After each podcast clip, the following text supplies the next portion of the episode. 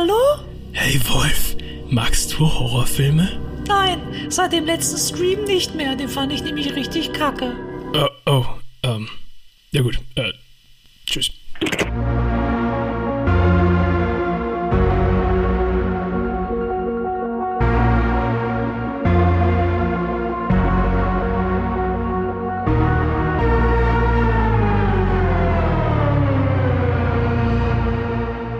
Leute, schön, dass ihr auch bei der neuen Ausgabe von Horror wieder mit am Start seid. Und wir reden natürlich über den letzten Stream, der ist letzthin bei uns angelaufen und damit hätten wir dann auch endlich die komplette Stream-Reihe abgefrühstückt. Falls ihr es äh, verpasst haben solltet, haben wir in der letzten Ausgabe für euch Scream 1 bis 5 besprochen. War ein langer XXL-Podcast und Oh jetzt ja. eben nun Teil 6 läuft im Kino. Wir haben ihn gesehen und damit, also das können wir eigentlich schon mal versprechen, würde ich sagen, haben wir Scream für dieses Jahr dann aber auch erschöpfend behandelt. Also ich bin jetzt Scream satt. Ja, ich muss sagen auch. Also vor allem hätte ich jetzt auch nichts dagegen, wenn der nächste Film erstmal auf sich warten lässt. Ich meine, der wurde jetzt schon quasi direkt nach dem oder sogar vor dem richtigen Kinostart bestätigt. Also Scream 7 wird passieren.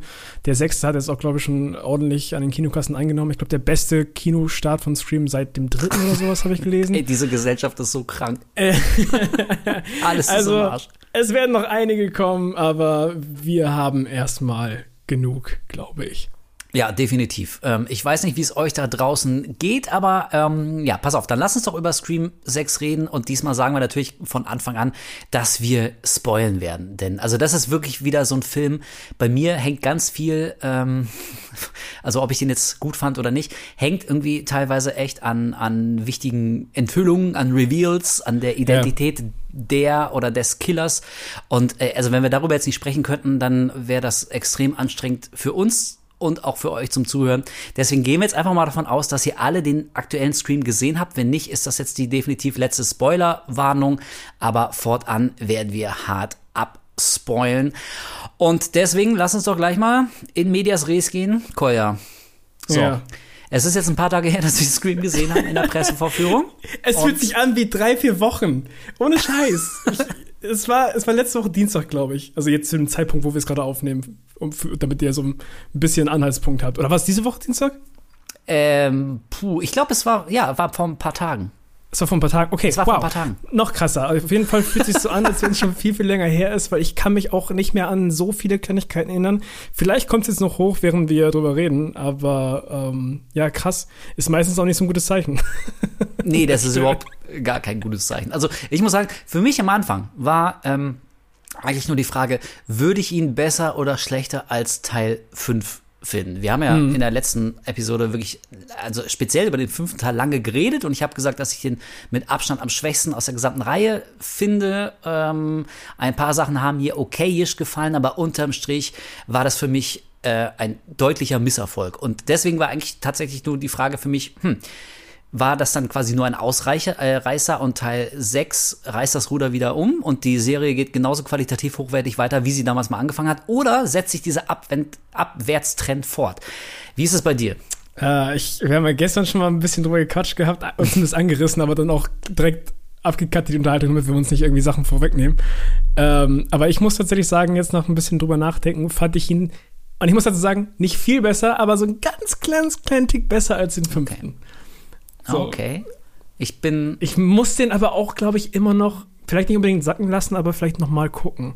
Ich habe das Gefühl irgendwie, ich, ich müsste den irgendwann noch mal schauen, um ein richtiges Urteil darüber zu fällen. Aber jetzt so nach dem ersten Mal gucken im Kino, würde ich sagen, hat er mir ein bisschen mehr Spaß gemacht, zumindest als der fünfte. okay, ich bin überrascht.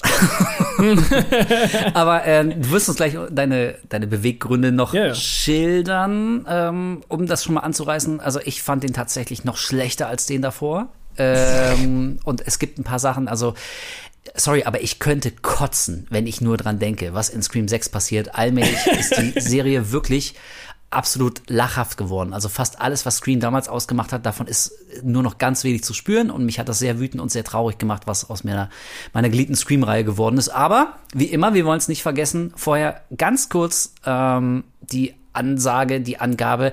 Was haben wir denn sonst in der letzten Zeit gesehen? Irgendwelche geilen Geheimtipps Äh, womit hast du dich beschäftigt? Genau, das Ding ist, dass wir die letzte Folge vor gar nicht allzu langer Zeit aufgenommen und direkt gepostet haben, also die, die lange Scream-Retrospektive. Deswegen habe ich nicht viel gesehen. Ich habe tatsächlich, um genau zu sein, über eine Sache dürfen wir noch nicht reden. Das kommt Mhm, jetzt ja, nicht für den genau, Podcast, richtig, ja. was wir uns angeguckt haben. Wir sind noch nicht mal fertig, ey. ähm, aber was ich gerade vor einer Stunde fertig geguckt habe, ist Knock at the Cabin. Den habe Oh. ich gerade nachgeholt. Yes. Ach fuck, ey, den wollte ich auch noch so, äh, gucken. Und äh, spoilerfrei, aber äh, kann er was? Ist der gut? Äh, Spoilerfrei, ähm, das ist auch so ein Film, ich glaube, ich muss ihn erstmal sacken lassen. Ich meine, wie gesagt, ich hatte ihn gerade eben erst beendet Okay. ähm, und mich dann direkt hier für Podcast ready gemacht. Ich muss sagen, ich fand ihn jetzt nicht so schlecht, wie, wie manche gemacht haben, aber ah, das ist so ein typischer Film, der nervt mich, weil ich das Gefühl habe, der hat viel, viel mehr Potenzial. Mm, Weißt du?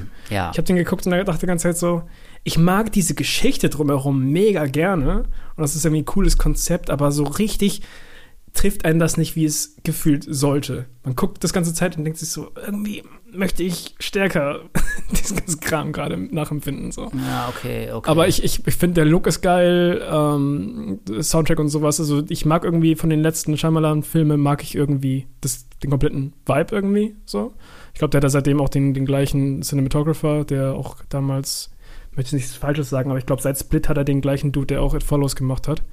Ah, okay. Ähm, und äh, ja, also visuell sieht's cool aus, hat, hat eine coole Atmosphäre, aber man hätte mehr draus machen können, vermutlich. Ist auf jeden Fall nicht, nicht schlechtester Film. Ähm, ist er denn besser als Old? Der letzte von, ich glaube, das war Den- bis dahin der letzte von Shyamalan. Den habe ich ja leider nicht geguckt, aber da kenne ich so so. viele, so viele Ausschnitte von und ich, ich war geflasht, wie beschissen diese Schauspieler waren und wie schlecht alles inszeniert war bei Old. Ey. Ich, ich muss den unbedingt noch mal gucken, weil das sah so lustig aus. Also so schlecht, dass es schon wieder witzig ist. Also mein Hirn hat ganz viel von Old schon verdrängt, aber ähm, also wenn du wirklich mal unfassbar schlechtes Schauspiel sehen willst, dann wirklich guck dir die Mutter da an. Ich weiß nicht, welcher Teufel ihn da geritten hat, die zu besetzen, aber es ging so dermaßen nach hinten los. Ja, und Old war auch wieder so ein Fall, also ohne zu lange über Old zu sprechen, aber da dachte ich auch, das Konzept ist, ja okay, kann man was draus machen? Ja. So seltsame Dinge passieren an so einem Strand. Äh, Leute werden rasend schnell alt und so, okay, klingt spooky irgendwie, ne? Ähm, ja, aber dann, also der ganze Film bricht irgendwie auch sehr, sehr schnell in sich zusammen und die Auflösung ist irgendwie auch nochmal so eine Sache. Also auf jeden Fall fand ich Old echt sehr, sehr mau und hatte so ein bisschen gehofft, dass äh, Knock at the Cabin wieder, ähm, ja, mehr so ist wie seine alten Filme. Ich meine, der hat ja irgendwie echt schon ordentlich vorgelegt mit Six Sense und so. Ähm, also ist so ein Ding, will ich mir auch noch angucken, werde ich mir auch angucken, bald mal irgendwie noch, werde ich nachholen, aber ich habe jetzt keine allzu hohen Erwartungen. Nee, ich habe die doch geguckt und war dann einfach so, ah, okay, den habe ich jetzt abgehakt. So, ist, Ja, ist sogar okay. okay. Ich fühle mich jetzt nicht um meine Zeit betrogen oder sowas, aber ist, ist jetzt auch nicht ein Film, den ich mir direkt in, ins Regal stellen muss. So. Ja, okay.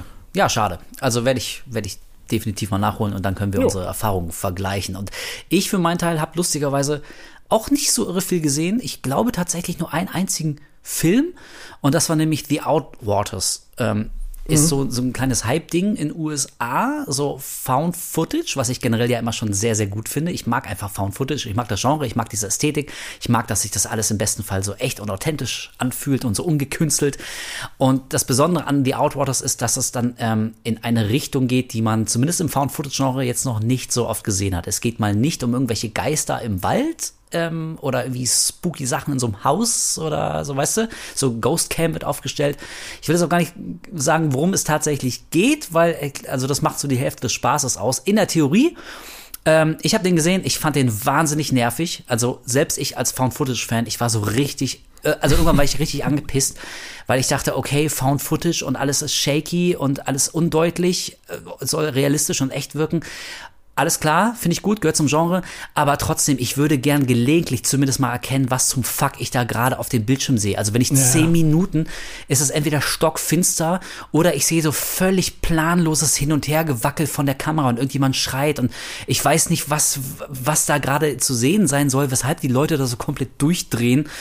Ähm, also ging mir tatsächlich so mehr auf den Keks und ähm, generell ist das so ein Film, der bedient zwar so die ästhetischen Regeln des Found-Footage-Genres, aber trotzdem wirkt er unfassbar gekünstelt. Also mein schönes Beispiel, was ich da immer bringe, und also ihr müsst euch vorstellen, wenn ihr den Film noch nicht gesehen habt, aber es geht irgendwann mal so um Würmer, so große, lange, zwei Meter lange, dünne Würmer, die sich so äh, über den Boden schlängeln. Und diese Würmer, die haben so einen menschlichen Schrei. Also immer wenn so ein Wurm durchs Bild huscht, dann hörst du so ein Ah! und das klingt so dumm und so bescheuert und so unauthentisch. Also das ist, ich finde das echt schon erstaunlichen Found-Footage-Film Found zu machen, der überhaupt nicht echt und, und authentisch wirkt. Also normalerweise, selbst die schlechtesten, aber also in den besten Momenten wirkt es schon einigermaßen echt. Und bei dem Film wirkt absolut nichts echt. Das wirkt wie ein komplett durchgeskripteter Film, der ähm, aber echt, also technisch so scheiße ist, dass du die Hälfte der Zeit überhaupt nicht erkennen kannst, was da überhaupt zu sehen sein soll. Deswegen The Outwaters ähm, ist mir überhaupt nicht ersichtlich, warum der so abgefeiert wird, wo der Hype daherkommt. Da mag ich zum Beispiel sowas wie Skinamarink, mochte ich da weitaus lieber. Eine große Enttäuschung. Tja. Skinamarink muss ich mir unbedingt mal angucken. Ich glaube, es ist irgendwie einfach für mich ein interessanter Film. Also erwarte ich jetzt auch irgendwie keinen, keinen krassen Schocker oder so, aber ich mochte den Vibe von Trailer so gerne und mhm. es hat sich so einzigartig angefühlt irgendwie. Deswegen äh, muss ich da auf jeden Fall nochmal reinschauen. Ey, definitiv. Und das ist vielleicht so ein Film, der würde sogar eine eigene ähm, Podcast-Folge eventuell rechtfertigen, weil man da wirklich hervorragend drüber diskutieren kann. Aber bevor wir das machen und uns hier verquatschen, lass uns äh, dem Schrecken ins Auge blicken und über den neuen äh, Scream reden. Mittlerweile Teil 6, die Geschichte von Teil 5 geht nahtlos weiter und genau. ähm, also äh, was die große Neuerung ist, oder zumindest hat der Trailer das so versprochen, ist, dass diesmal die ganze Story nicht mehr in Woodsboro stattfindet, sondern in New York City, im Big Apple. I had this secret. There's a darkness inside of me. It followed me here. And it's gonna keep coming for us. Da habe ich direkt die erste Frage an dich, bevor wir jetzt die Story im Detail aufdröseln. Aber das eine Element schon mal genommen. Findest du, dass das Setting New York, also geil umgesetzt war und dass der Film da alles rausgeholt hat? Also fühlte es sich für dich wie ein komplett neuer Streamer an, eben dadurch, dass es nicht mehr in so einem kleinen Örtchen spielt? Fuck no. So, also ganz ehrlich, das war okay. auch das Erste, was wir gesagt haben, als wir rausgekommen sind. Wurde die Stadt richtig genutzt? Nö. Es gibt ein, zwei Szenen, ähm, und eigentlich eine, eine Szene, wo es richtig groß zum Tragen kommt, sage ich mal, die, diese U-Bahn-Szene, die wurde mhm. ja leider auch schon im Trailer mehrfach irgendwie ausgeschlachtet. Also ja. witzigerweise, ich habe ja äh, auch kurz nachdem wir den im Kino gesehen haben, äh, ein paar Stunden danach musste ich die Review schneiden für, für die Arbeit, also für Filmgrillers. Und ähm, da habe ich dann halt so ein, zwei äh, Trailer bekommen, die ich benutzen konnte. Und die waren alle, und auch diese ganzen kleinen Teaser, die ich, die, die ich zum Schnitt benutzen konnte, waren alle diese U-Bahn-Szene. Ja, so. na klar. Und ich denke mir halt so, okay, das ist diese eine Szene, wo irgendwie die, die Stadt cool benutzt wurde, weil das kannst du ja nicht einfach so in Woodsboro machen. So unterirdisch irgendwie mit der Bahn und, und voller Leute. Ansonsten überlege ich gerade echt, also ja, es gab diese Hochhausszene mit der Leiter, auf die wir zu sprechen kommen. Ja. Aber ansonsten, das sind alles Sachen, die hätten auch theoretisch in einer kleinen Stadt passieren können. Ja. Ähm, und das ist ein bisschen schade, weil das Plakat, der Trailer und alles haben mir suggeriert, dass das jetzt noch mal irgendwie das Ganze auf so ein anderes Level hieft. Und ich weiß noch, als das angekündigt wurde, haben wir auch direkt drüber geredet, so, hm, das sieht irgendwie ganz interessant aus mal wieder, aufgrund dieses Settings. Weißt du noch? Damals haben ja, wir ja, gesagt, ja, dass, genau, dass wir Bock haben mhm. wegen diesem Setting. Und das ist halt der eine Punkt, der nicht richtig genutzt wurde. So. Das ist dann äh, im Endeffekt so ein bisschen schade gewesen, fand ich. Ja, also das ist tatsächlich unter den ganzen Kritikpunkten, die ich an diesem Film habe, ist es vielleicht sogar noch eher ein irrelevanter. Also finde ich jetzt nicht so krass entscheidend, aber trotzdem ist es ja schade, wenn du schon mal einen Scream hast, der wirklich ein komplett neues Setting bedient. Also wie du meintest, so im Trailer sah das ja schon ganz cool aus. So ein Ghostface in der U-Bahn. So, also theoretisch gucken da irgendwie jetzt hunderte von Leuten zu, aber die, vielleicht mhm. kriegen die den Mord auch nicht mit. Und dann kommt natürlich auch sofort die Frage, die der Trailer ja auch schon so ein bisschen angeteased hat, äh, wie viele Ghostfaces sind es diesmal? Ist es vielleicht sogar eine, so, eine, so eine Armee von Ghostfaces? Das ist so ein richtiger Killer-Club. Also äh, das war eine Menge Potenzial, war da drin, die Serie wirklich mal komplett so ein bisschen neu zu denken und was Neues zu etablieren. Ich muss aber auch sagen, ähm, ja, also allein vor diesem Aspekt, so das Setting, das fühlte sich so gut wie nie in New York an. Ey, ganz im Ernst, ähm, da fühlte sich sogar hier Jason Takes Manhattan, ähm, als Jason Voorhees dann auf dem Schiff nach, nach New York City kommt und alle beschweren sich ja bis heute drüber, dass das Setting so gut wie nie genutzt wurde und die, erst, die ersten zwei Drittel des Films spielen nur auf diesem scheiß Schiff und dann in New York. Aber selbst der Film fühlte sich mehr nach einem New York-Film an, als jetzt Scream 6 in New York. Und das ist so ein Punkt, der, der nervt mich schon wieder, wo wir letztens bei dem, bei dem Thema Self-Awareness waren mit Scream, ne? Und dass die es ja immer übertreiben und auch gerade der fünfte Teil hat es ja so weit getrieben, dass es irgendwann echt nervig wurde. Und fucking Jason Manhattan lief ja auch in dem Scream 6 kurz auf dem Fernseher. So als Oh, würden sie damit clever, als würden sie damit rechtfertigen wollen. ja, ich dachte, das spielt alles in der Stadt. Oh, es ist, es ist auch nicht richtig genutzt worden hier so. Ja, war, war doch früher auch schon so. Ja, genau, aber, war früher auch schon so. Ja, das macht sich besser. Ja, Fuck früher fanden es Leute auch schon scheiße. Ja, genau so. Was, Was für ein geiles. Okay, aber pass auf. Ähm, dann lass uns noch mal ganz kurz die, die Story zusammenfassen. Äh, Oh Gott. puh, ich, ich hoffe, wir kriegen es noch hin. Aber also im Grunde, man muss nicht viel mehr wissen, als dass unsere gesamte Clique um ähm, wie heißt sie Bella Carpenter? Nein, Sam, Sam, und, Sam und Terra. Terra, Sam und Terra. ähm, die sind jetzt quasi geschlossen nach New York gezogen, um da ein neues Leben zu beginnen und die traumatischen Geschehnisse, äh, Geschehnisse des fünften Teils zu verarbeiten und hinter sich zu lassen. Aber natürlich geht Scream weiter und das heißt auch ähm, in New York kommt es dann zu einer Mordserie. Ein Ghostface oder mehrere Ghostfaces haben es auf unsere Teenies abgesehen. Und die Frage ist, wer ist diesmal hinter der Maske und warum geht das Morden weiter? Und dann tut der Film so, als würde er ganz viel ganz neu machen. Ähm, Es gibt natürlich schon wieder so einen absolut überhaupt gar nicht aufgesetzten und krass lebensechten Monolog ähm, von, ey, ich, ohne Scheiß, ich bin einfach zu voll, mir die Namen zu merken. Wie heißt die Schwester von dem, von dem Zwillingspärchen, dieser krasse Film? Mindy. Mindy? Ja, Mindy. Ja, äh, die hält einen Monolo Monolog drüber, ähm, dass diesmal aber wirklich ganz neue Regeln äh, bestehen und ähm, auch die Legacy-Charaktere, Ja. die sind jetzt nicht mehr sicher und es, es gelten einfach gar keine Regeln mehr. Also jeder kann der Killer sein und jeder ist auch äh, quasi vom Tode bedroht. Also genau das, was wir im fünften irgendwie auch schon hatten, das wird uns probiert wieder im sechsten einzuhämmern und damit komme ich jetzt direkt zu meinem ähm, großen Kritikpunkt an Scream 6 und weshalb er mir so richtig auf den Sack ging und ich wirklich sauer bin, ist, ähm, dass er ein wahnsinnig großes Geschrei und Tamtam macht, aber am Ende erzählt er eine unfassbar langweilige, öde Story mit katastrophal ähm, schnarchigen und nichtssagenden und blassen Killern, die A aus dem Nichts kommen und bei dem man sich B denkt, pff, ja und? Ist mir doch egal, ob der jetzt oder die der Killer war, so habe ich, da regt sich bei mir emotional echt überhaupt gar nichts. Und ähm, weshalb ich den Film unterm Strich sogar noch schlechter finde als den fünften, weil dafür, dass die ganze Zeit uns erzählt wird, dass diesmal wirklich aber alle Regeln über Bord geworfen werden und man muss mit allem rechnen, passiert überhaupt gar nichts von Konsequenz. Also wenn Scream ist mittlerweile so eine Serie geworden, ähm, da glaube ich einfach nicht mehr, wenn ich eine krasse Kill-Szene sehe, dass der oder die ähm, Figur tot ist, weil ich mittlerweile damit rechne, dass die am Ende dann wieder putzmunter und lebendig im Kreis der Teenie-Clique ist und alles ist wieder gut, es stirbt einfach keiner mehr.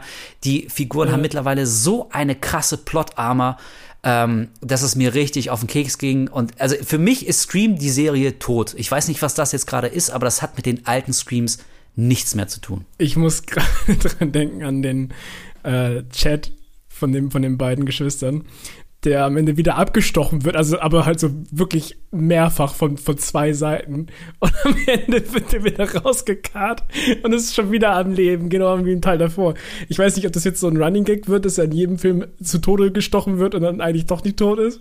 Aber ich habe so laut im Kino gelacht, als er rausgekarrt wurde. Ey, ohne Scheiß. Also wirklich, das, das war so die eine Szene, auch wenn ich die Hälfte des Films jetzt schon vergessen habe, aber ähm, das ist für mich so die absolut markierende Szene, die, die gibt den ganzen Film so wieder. Wir sehen wirklich eine, also muss ich zugeben, auch eine cool inszenierte Szene, wo zwei Ja. Ghostfaces nebeneinander so stehen und gleichzeitig sich das Me Messer abwischen und so. Also wirklich. Oh, das war so ist- geil. Das war ja, so genau. cool. Dachte ich auch, okay, das ist jetzt, also selbst ich, alter Meckerkopf, aber ich muss sagen, okay, das ist ein ganz geiles Bild. Das haben wir so noch Ja. nicht gesehen, wie zwei Ghostfaces wirklich so, so in Tandem So arbeiten. richtig, genau, so Ja, richtig okay. synchronized. So, das, war, Ja. das, war, das war so unfassbar befri- befriedigend, diese Szene zu gucken, auch mit dem Sound und sowas, wie sie das gemacht haben. Also da, Genau. da war ich auch so, hey, fuck yeah, cool. Ja, genau. Da dachte ich, und, und dann spielt es auch noch in so einem alten Kino, in so einem alten Theater. Und ich dachte so, okay, ja, muss ich zugeben, das ist jetzt schon cool.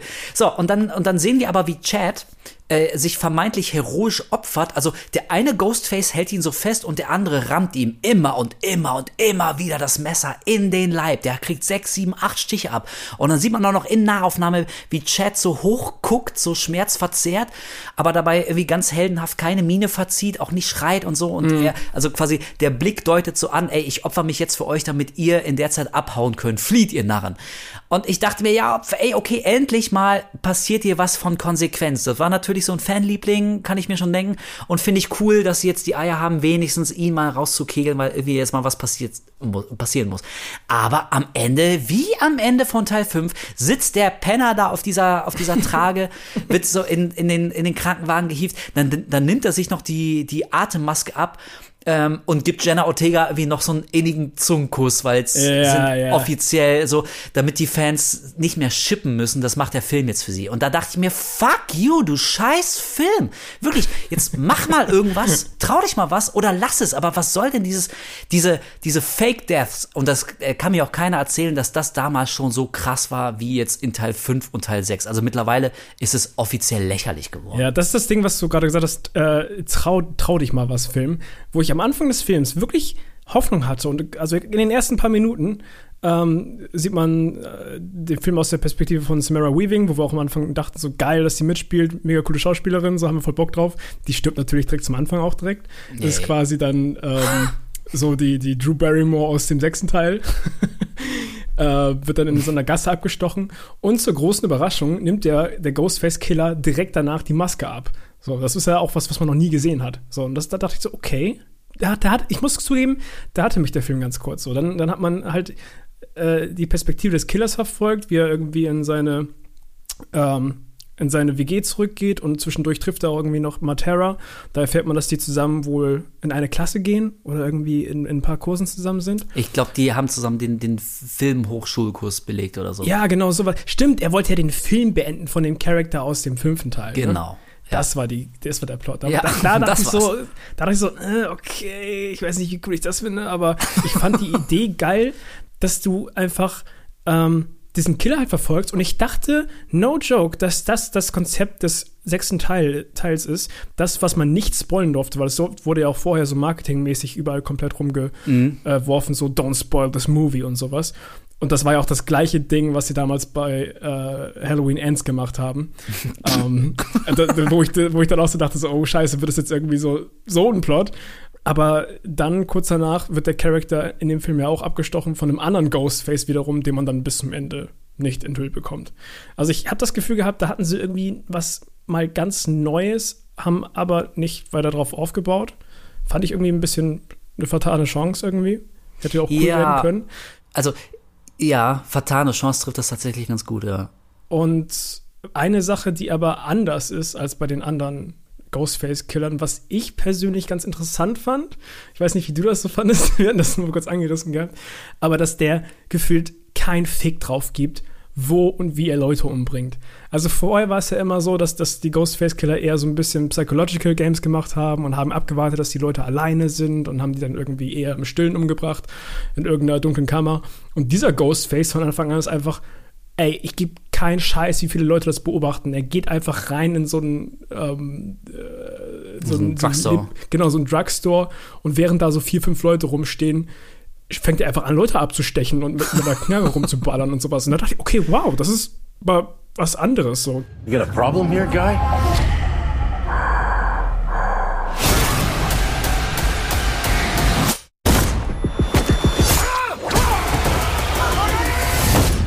Ohne Scheiß dachte ich, das wird so ein Make it or break it Ding für viele Leute. Entweder finden die es richtig scheiße oder ri richtig cool. Ich fand es in dem Moment tatsächlich cool, einfach weil es, glaube ich, mal was anderes war. So. Ähm, abgesehen davon war die Szene viel zu lang für mich. Also diese Spannung, die da aufgebaut werden sollte, die war super schnell weg. Weil, wie du auch schon meintest, äh, kurz danach, die hätten ja auch einfach, also er hätte einfach irgendwie so ein paar Dinger da umtreten können. Der hätte ja auch einfach, der hätte so easy die beiden mit der Knarre wegmachen können in dem Moment. Das war so, das war so Fake-Tension irgendwie, die da aufgebaut wurde. Ja, also, ähm, zum einen, ich tatsächlich so, ich, ich bin da bei dir. Ich glaube, man hätte da konzeptionell was Spannendes machen können, ein oder mehrere Ghostfaces zu etablieren, die eben mittlerweile auf Heimlichkeit pfeifen. So. Und das hätte er vielleicht auch angedeutet, dass es tatsächlich mittlerweile so viele sind, dass es völlig egal ist, wenn einer dann von der Polizei geschnappt wird, weil da draußen irgendwie immer noch fünf andere rumrennen oder ja, so. so das, ich auch so cool. Ja, genau. Also das wäre zumindest mal, ich meine, okay, das hätte sich auch so ein bisschen von der Kernserie ähm, äh, wegbewegt, aber mittlerweile sind wir in Teil 6 und also ich bin überhaupt nicht dagegen, das wirklich mal ein bisschen zu erweitern. Also wir hatten jetzt, wir hatten einmal ein Killer in Teil 3, wir hatten jetzt viermal zwei Killer und jetzt in Teil 6 sind es eben drei Killer. Ich meine, okay, so ein ganz kleines bisschen Varianz ist schon da, aber so, es fühlt sich aber nicht anders genug an, um jetzt den sechsten Teil für mich zu rechtfertigen. Und so wie der Trailer das auch schon so angedeutet hat, im Trailer hat man ja gesehen, dass irgendjemand offenbar so ein Ghostface-Schrein ähm, hm. so errichtet hat mit so ganz vielen Fanartikeln so äh, von den Woodsboro-Morden. Und man, man sieht auch diese ganzen Ghostface-Kostüme von allen Killern, die es bislang gab. Und da dachte ich, ja, okay, also wenn ihr quasi so eine Art Ghostface-Armee jetzt ähm, hier etablieren wollt, ey, why not? Okay, könnte man, könnte man ja machen. Und vor dem Hintergrund finde ich auch von der Idee her so ein Ghostface wie eben in dieser Drugstore-Szene, dem es scheißegal ist, wie ob da jetzt, wie, äh, ob da noch drei andere Leute im Laden sind und wahrscheinlich läuft auch die Überwachungskamera, aber er ist jetzt hier, um zu töten. God damn it. Und ähm, ja, hätte ich cool gefunden aber also ähnlich wie du, ich finde auch die Szene, ähm, die verpufft sehr schnell, weil die für mich auch tatsächlich zu lang ging. Und also, ey, mich nervt es einfach. Also, ich verstehe, wir, wir müssen irgendwie ein, eine Geschichte erzählen und wir können das jetzt nicht 100% authentisch lebensecht machen. Es ist ja auch keine Doku und natürlich wird hier und da ein bisschen mehr Spannung rausgequetscht, als sie im wahren Leben irgendwie so zu sehen gewesen wäre.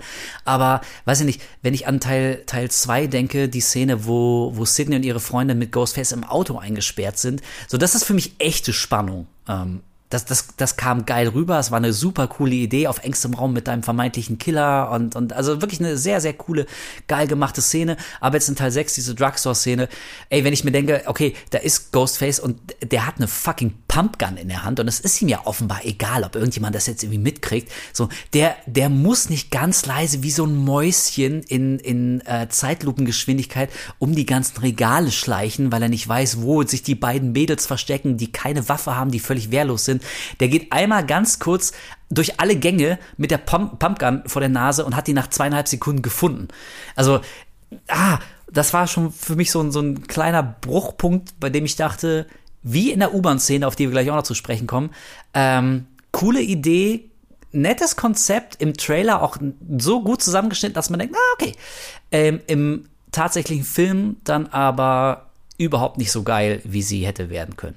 Müssen. Ja, nee, auf jeden Fall. Aber das ist tatsächlich der eine Punkt, den ich am meisten genossen habe während des Films, ist, dass sich der Ghostface für mich persönlich einfach anders anfühlt und einfach, der ist so ungezügelt irgendwie gewesen. Also jetzt am Ende wusste man natürlich, dass es, also wir haben ja eh gesagt, Spoil, aber es ist ja, ja, nicht dieser eine ist halt so, sondern mehrere. Ähm, aber die Personen, die halt Ghostface verkörpert haben innerhalb dieses Films, die waren halt einfach so unfassbar und, also sie wirkten so unaufhaltsam irgendwie im Vergleich zu vorher, fand ich. Das war jetzt nicht mehr so das typische, er läuft dann irgendwie so komisch, comichaft hinterher und stolpert über irgendwie jede Scheiße, sondern die waren so einfach wie so ein Tier sind sie immer auf die Leute zugerannt und haben irgendwie versucht, Türen einzutreten und sowas. Und das fand ich irgendwie ganz cool. Also äh, für mich persönlich, mein größter äh, Pluspunkt war halt einfach, dass, dass die Ghostface-Killer sich irgendwie cool angefühlt haben. Also Weiß ja, okay, da ist dann vielleicht so ein bisschen ganz leicht die Brücke geschlagen zu äh, Freitag der 13. Jason Takes Manhattan und so. Ja. Weil sich diesmal, das stimmt, Ghostface fühlt sich ein ganz, ganz, ganz kleines bisschen fast an wie Jason manchmal. Ja. Wie so eine, so, so, also wirklich ein bisschen, ein bisschen brutaler, auch ein bisschen hirnloser, so, da, wie wenn die Mordlust zu groß wird, so, das ist mir wirklich scheißegal. Genau, ja. Und, und er killt ja auch mit der Pumpgun und so. Also, ja, okay, das äh, gebe ich dir, aber ähm, das ist mir auch bei dem Fall Teil wieder extrem aufgefallen. Ähm, also Ghostface stolpert schon immer noch. Also ich dachte irgendwann, okay, wenn sie mir jetzt noch mal zeigen, wie irgendjemand vor Ghostface wegrennt und dann ihm irgendwas vor die Füße wirft im Vorbeigehen. So, also Aber wie, immerhin ist er manchmal Wie viele Tischchen und Vitrinen stehen denn da überall rum? Also wirklich alle paar Sekunden wird ihm irgendwas vor die Füße geworfen. Er so, oh, und struggelt da erstmal. Ja, aber früher, früher wäre er da so Back- oder Frontflip gemacht und wäre auf die Fresse geflogen. Diesmal ist er wenigstens zwischendurch mal rübergesprungen und ist Ja, okay, weitergerannt. okay, okay. Also Kleinigkeiten, ja, in einer Reihe, die jahrelang nichts wirklich was Neues gemacht hat, aber das war irgendwie zumindest was, was mir persönlich sehr Spaß gemacht hat und ich habe mich einfach jedes Mal auf eine neue Szene von Ghostface gefreut, was halt irgendwie echt, weiß nicht, das hat einfach gut funktioniert für mich. Ja, okay. Und auch wie diese Szene vor der Leiter, wo sie sich dann in diesem Zimmer einsperren und er da einfach wie so ein Tier ganz gegen die Tür rennt oder gegentritt. Das, äh, weiß nicht, die Szene fand ich irgendwie ganz cool bis dann. Ich würde aber gerne noch mal zurück, weil du es gerade auch schon angerissen hast, auf die eigentliche Einstiegsszene. Also Ja. bei Scream sind ja die Einstiegsszenen immer extrem wichtig. Und Mhm. äh, ich kann mich erinnern, in unserer letzten Diskussion um Teil 5 fanden wir beide die Einstiegsszene ziemlich lame, weil die im Grunde nichts Neues gemacht hat. Ja. Und jetzt haben wir ja tatsächlich etwas Neues. Wir sehen Samara Weaving. Und äh, also das ist schon, da würde ich gerne den Machern, würde ich gerne links und rechts eine runterhauen. Wirklich die mit Abstand beste Schauspielerin im gesamten Cast, nämlich Samara Weaving, die hat wirklich was drauf. Die ist echt, die ist, das Mädel ist geil. Super Schauspielerin. Ähm, und die aber nach, nach nicht mal zehn Minuten aus dem Film zu nehmen, ähm, des Schockeffekts wegen und dann dich wieder schon mit diesen blassen, öden 0815-Teenies rumschlagen zu müssen, fand ich als Zuschauer extrem unbefriedigend. Aber so unterm Strich, ähm, ja, was sagen wir denn zur, zur Einstiegsszene? Sie macht ja tatsächlich ein bisschen was Neues. Sarah Weaving wird aus dem Lokal gelockt, indem sie auf ihr Tinder-Date wartet und geht natürlich einem ominösen Anruf dann in die dunkle Gasse, geht sie nach, anstatt sofort sich zurück umzudrehen, auf die belebte Straße zu gehen und zu sagen, nee, Dude, ey, sorry, aber du musst hier zu mir rauskommen. Ich laufe jetzt nicht in so eine dunkle Gasse nach, weil du sagst, du stehst da irgendwo hinten. Ja, und dann wird sie, wird sie abgemessert und wie du schon gesagt hast, und dann passiert etwas sehr Neues, nämlich dass der Killer sofort die Maske abnimmt. Ich muss aber sagen, ich denke, jedem war absolut klar, dass das nicht wirklich der Hauptkiller in diesem Film ist. Einfach nur, weil der Typ, Ja, das war klar, ja. weil der Typ einfach, also dafür sah er viel zu nichtssagend aus. Das ist so ein, so ein leicht, ja, untersetzter, vielleicht sogar dezent pummeliger Typ mit so einem zicken Bärtchen, so ein Filmstudent irgendwie. Also der hat kein krasses, ausdrucksstarkes Gesicht, der hat nicht so richtig Star Power, man kennt ihn nicht. Also da ist, glaube ich, jedem klar gewesen, das ist nie im Leben ähm, der Killer. Aber so unterm Strich, wie fandst du die Anstiegsszene? Ähm, also, wie gesagt, wenn man dazu zählt, dass halt er auch die Maske abnimmt und dieses ganze Ding, wo man so die Hälfte der Einstiegsszene nicht so richtig weiß, auf welche, auf welchem Weg sich dieser Film jetzt befindet und was jetzt weiter abläuft, fand ich das ganz cool. Aber den ersten Part, ja, war okay, wo sie in der Gasse gelockt wird und sowas. Ich fand aber, dass der Kill ziemlich geil war. Also da, da fand ich, dachte ich schon wieder so, okay, dieser Film geht diesen Weg weiter, den der äh, vierte und fünfte schon geht mit haben und wird einfach ein bisschen brutaler zumindest. Also ich habe das Gefühl, dass das Scream aktuell so ein bisschen mehr explizit wird. Ja, Wo, sie da, wo, wo Samara Weaving dann in der Gasse abgestochen wird, das war schon, war schon ganz, ganz schön ordentlich, würde ich sagen. Ja, also okay, das haben wir auch schon beim letzten beobachten können. Also der, der Härtegrad, der hat sich schon echt ein bisschen ähm, gesteigert, ja. Aber Ja. ich, ey, aber sorry, aber ich muss auch sagen, ja, vielleicht aber war das eine komplett bewusste Entscheidung, also total, ähm, ja, so gesehen durchdacht aus Marketing-Sicht, weil die Kills als solche jetzt nicht mehr so irre originell und, und äh, spannend und einfallsreich sind. Also wirklich, wir haben ja beim letzten Mal über die gesamte Scream-Reihe gesprochen und da waren ein paar wirklich originelle, coole, clevere Inszenierungsideen, wie man so einen, einen Kill auf die Leinwand bringen kann. Also wie gesagt, ein Ghostface ist mit, ist mit Sidney im Auto eingesperrt und so. Ähm, die, der Angriff im Tonstudio, wo zwei Figuren von der Glasscheibe so getrennt sind und sich dabei in die Augen gucken können und so. Also immer wieder, oder Randy, der bei, bei Tageslicht getötet wurde, weil er in so einen Van gezogen wurde. Also da, es gab ja echt immer wieder so ein paar halbwegs clevere Inszenierungsideen und davon habe ich jetzt bei, bei sechs fast gar nichts mehr gesehen. Und Ja, das ich, ich mutmaße einfach, dass zumindest dann der Gewaltgrad ein bisschen erhöht wurde, weil du sonst an den Kills nicht viel Freude hast. Ich fand zumindest cool den Move am Ende von hier, ich vergesse schon wieder ihren Namen, nicht Tara, sondern Sam. Sam. äh, die dann einem der Killer das Messer in den Mund rammt und dann so hochzieht. Also das, das, das sah schon ganz nice. das sah schon nice. Aber leider war es ja nicht mal ein Ghost Ghostface-Kill. Ja. ja. eben, genau. Das war ja dann nicht mal Ghostface, der gekillt hat. Aber pass auf, jetzt, jetzt haben wir schon ganz oft äh, Ghostface erwähnt. Deswegen lass uns doch dann direkt mal ähm, über die Killer reden. Der Killer-Reveal. Ja. Hm. hm. also, wir haben diesmal drei Killer. Okay. Und bei zweien von denen, ich glaube, da wusste jeder Mensch, der schon mal einen Horrorfilm gesehen hat, und Scream im Speziellen, wusste mit Auftauchen dieser Figuren, dass sie ähm, zumindest zur Killer-Clique gehören, weil ein paar Sachen so dermaßen krass auffällig waren, dass, dass ich schon verwunderlich finde, wie irgendjemand glauben konnte, er, konnte, er hätte da wie die Zuschauer das nicht führen können. Also einmal haben wir, ähm, wer ist der, Dermot Mulroney, der uh, Polizist. Ich vergesse, warte mal, ich muss mal kurz nachgucken. Ich vergesse die, dessen Namen immer. Äh, ich habe doch nebenher hier. Ja, ist richtig, ist richtig. Genau, Dermot Mulroney. Ähm, Sehe ich auch immer gern, er ist ein cooler Typ, so nie, ja. wird, glaube ich, nie so ein richtiger Star, so, so, ein Star aus der dritten Reihe, würde ich ihn nennen. Ähm, aber ich sehe den immer gern, so der hat auch recht was drauf. Ich finde, der hat ein ausdrucksstarkes Gesicht, so richtig cool. Ähm, aber spätestens in der Szene, wo wir eben diesen, diesen Scream-Gedächtnisschrein in, in diesem alten, stillgelegten Kino sehen und einer der Teenies sagt noch, hm, ähm, der oder die Killer müssen ja quasi jemanden Bekannten bei der Polizei gehabt haben, sonst wären sie ja gar nicht an diese, an diese Beweise rangekommen und so und, und die ganzen Indizien, die da hinter Glas ausgestellt werden. Und ich dachte mir, ey, fuck you. und derweil ziehen die mit so einem Polizisten-Dude rum, der noch nie vorher in irgendeinem Stream aufgetaucht ist, der ganz frisch in diesem Film das erste Mal zu sehen ist. Und weißt du, ey, also für wie blöd haltet ihr mich denn? Okay, also ein Killer haben wir down, dann haben wir den, schön. Und ähm, der zweite Killer war ja die, diese ähm, seine Tochter. Promiskuitive, genau, seine, wie später rauskommt, seine Tochter. Ähm, was, was geil ist, also als die, an, also sie wurde ja angeblich umgebracht vor laufender Kamera. Also die, die Tür geht auf und, und der Ghostface-Killer steht hinter ihr und sie fällt mit aufgeschlitzter Kehle einfach auf die Leute zu und ist einfach tot. So, ich dachte mir, hm, jeder einzelne Charakter bekommt eine eigene Kill-Szene. Nur sie wird off-cam gekillt. Mm. Ja. Suspicious. So, da, da wusste ich schon so, okay, irgendwas stimmt nicht. Er ist ihr Vater. Hm, komisch.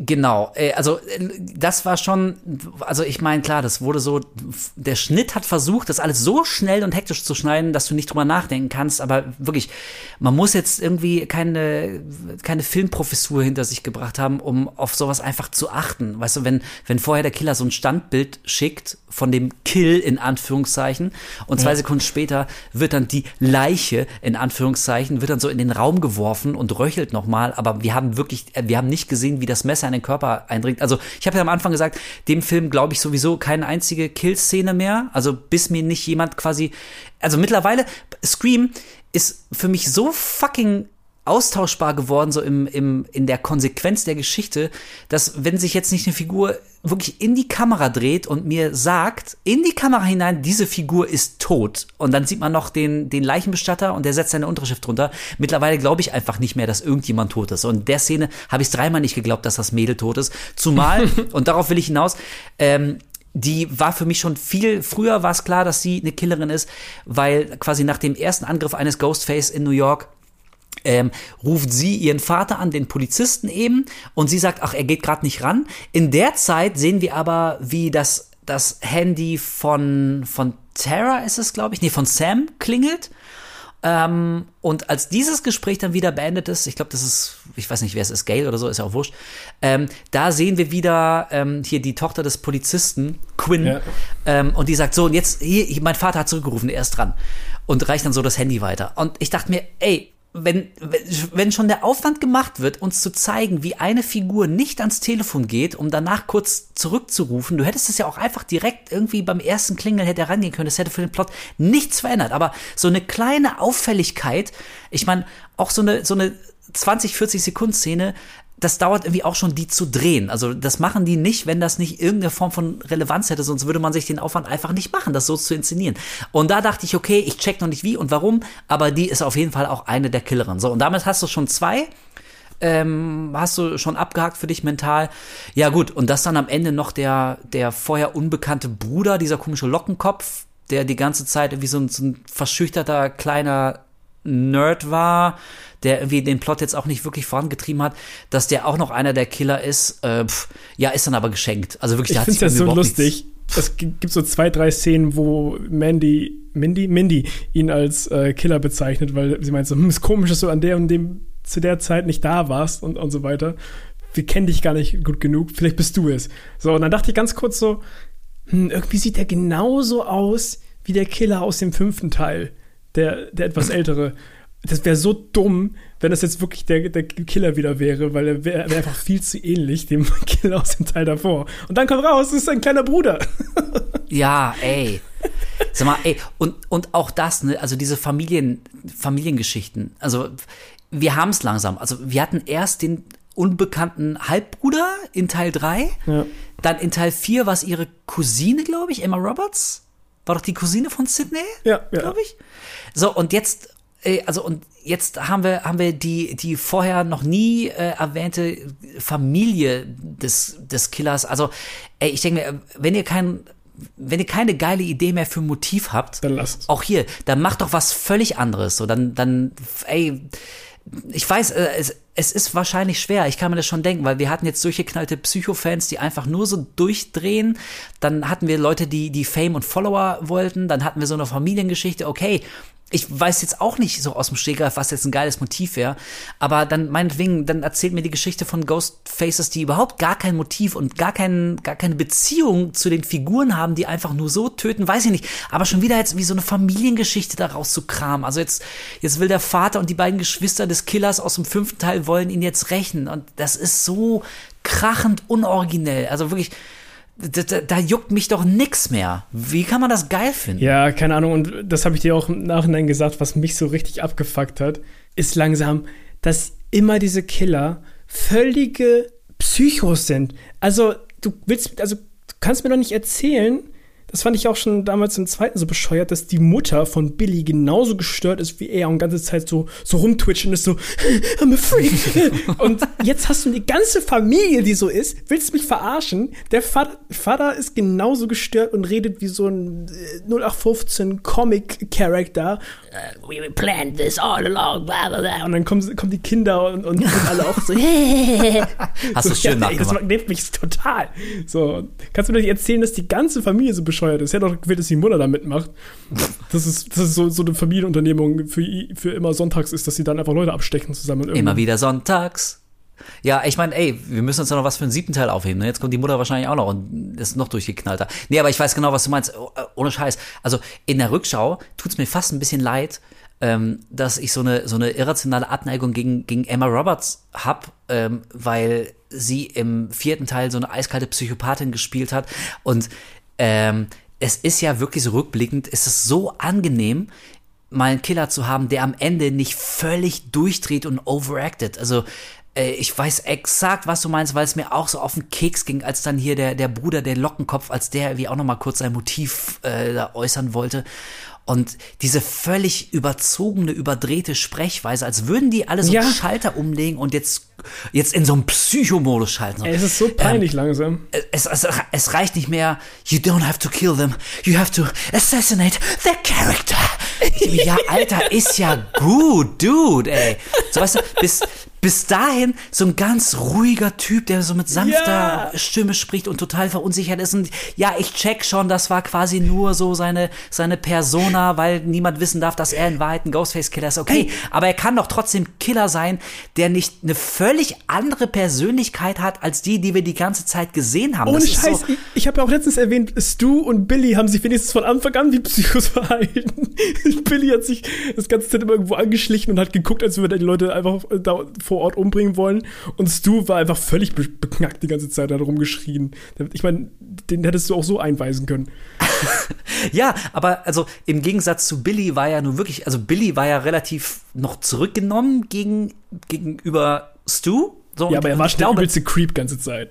Ja, genau, er, er ist creepy, aber er ist halt nicht so komplett durchgedreht, als wäre er mit so mit Aufputschmitteln vollgestopft. Ja. Und hier auch, auch äh, der, der, der Polizist, Detective Bailey, äh, Dammit Mulroney. Die ganze Zeit war er wirklich so ein, so ein zurückgenommener Typ und was ich verstehe einfach nicht, warum die, die Drehbuchautoren mittlerweile glauben, dass ähm, wenn jemand sich als Killer rausstellt, dass das bedeutet, dass der immer eine völlig andere Persönlichkeit haben muss als die, die wir die ganze Zeit gesehen haben. Warum kann das nicht einfach nur eine andere Facette sein? Warum ist das so, als würde ich eine völlig neue Figur sehen, die die ganze Zeit so krass overacted?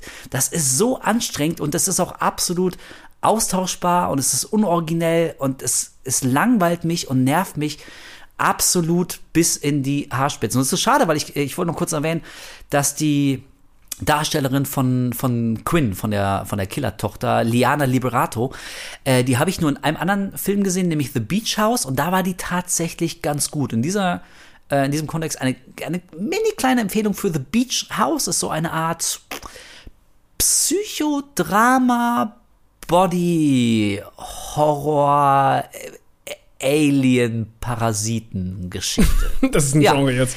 Klingt weird. Also, wenn ihr mal über einen Film namens The Beach House stolpern solltet oder vielleicht irgendwie einfach die Schauspielerin, ähm, wie gesagt, Liana Liberato heißt sie, wenn ihr die cool findet, dann guckt euch The Beach House mal an. Ähm, und genau, das ist mein Punkt und das finde ich schade, dass auch sie am Ende ähm, komplett so diesen, diesen Wahnsinn auf 110 drehen muss, weil, wie das gehört, mittlerweile einfach zu Scream. Und das Coolste Schade. an Emma Roberts Charakter war ja auch, dass sie am Ende so kalt und kalkuliert Ja. gesprochen hat und irgendwie nicht wie so ein äh, überzeichneter Comic-Villain irgendwie vor sich her gesprochen hat. So gerade deswegen fanden Leute das ja auch cool und, und ihren, sagen bis heute, dass es mit einer der besten Killer war. So. Ja. Warum musste dann immer wieder in so eine Richtung gehen, dass alles so völlig ins Lächerliche gezogen wird? Also es ist ja wirklich wie, wie so ein wie so ein Cartoon-Charakter. Ja, exakt, ja genau. Ganz, wie ganz komisch. Und auch wie sie, wie sie sich verhalten. Alter, die Szene, als äh, hier Maroney mit einer Knarre auf Sam zuläuft und schreit, ohne abzutreffen. sie hat ein Messer und er rennt mit der Pistole Ah! auf sie zu, ah, ohne abzudrücken. Ich habe ihn so weggeschmissen. Also, was für ein dummer Scheiß. Und ja, Ja, ey, aber ich glaube, da sind wir wieder bei, der, bei genau dem, was wir, glaube ich, schon bei, entweder letztens bei Scream oder bei Halloween Ends oder so. Auf jeden Fall haben wir doch schon mal, wie gesagt, dass das mittlerweile das äh, Problem von so vielen Filmen ist, dass sie sich anfühlen wie die Kopie einer Kopie einer Kopie. Und das Ja. ist, das ist wieder so eine kleine Szene. Irgendjemand irgendwie äh, s- ist völlig wutentbrannt und verliert jede Rationalität und rennt auf eine andere Figur zu. Aber es kommt halt auch wirklich immer auf den Kontext an. Und im Kontext von diesem Film macht es einfach keinen Sinn und es wirkte überzeichnet und cartoonhaft und albern. Und jede äh, halbwegs behauptete Ernsthaftigkeit geht da völlig den Bach runter und völlig flöten. Und das ist einfach extrem schade, weil auch hier wieder, wir haben es beim letzten Mal gesagt, so gerade die ersten Screams, also natürlich haben die das nicht alles so, so bierernst, bleischwer genommen. Das war jetzt irgendwie kein, kein ultra harter Slasher, der ihn emotional vernichtet. Es gab irgendwie schon echt immer so die leichteren Momente, die die harten Szenen so ein bisschen ähm, so ein Gegengewicht dazu gebildet haben. Aber in den harten Szenen war Scream dann wie auch, auch tatsächlich hart und ich habe das ernst genommen und, und gerade äh, im Bezug darauf, dass, dass manche Figuren dann auch wirklich gestorben sind und tot geblieben sind, was dann irgendwie für Sidney manchmal auch echt irgendwie große emotionale Wunden gerissen hat. Und in diesem fucking Film kann ich einfach nichts mehr ernst nehmen, wenn man von der dargestellten Gewalt absieht. Denn wie du schon gesagt hast, so da wurde der, der Gewaltfaktor nochmal echt hochgetrieben. Also Messer Ja. dringen deine Augen ein und so. Das ist schon schön, aber also das ist für mich nicht, was die Scream-Reihe ausmacht. Ich mag Scream wegen anderer Sachen. ja. Ja.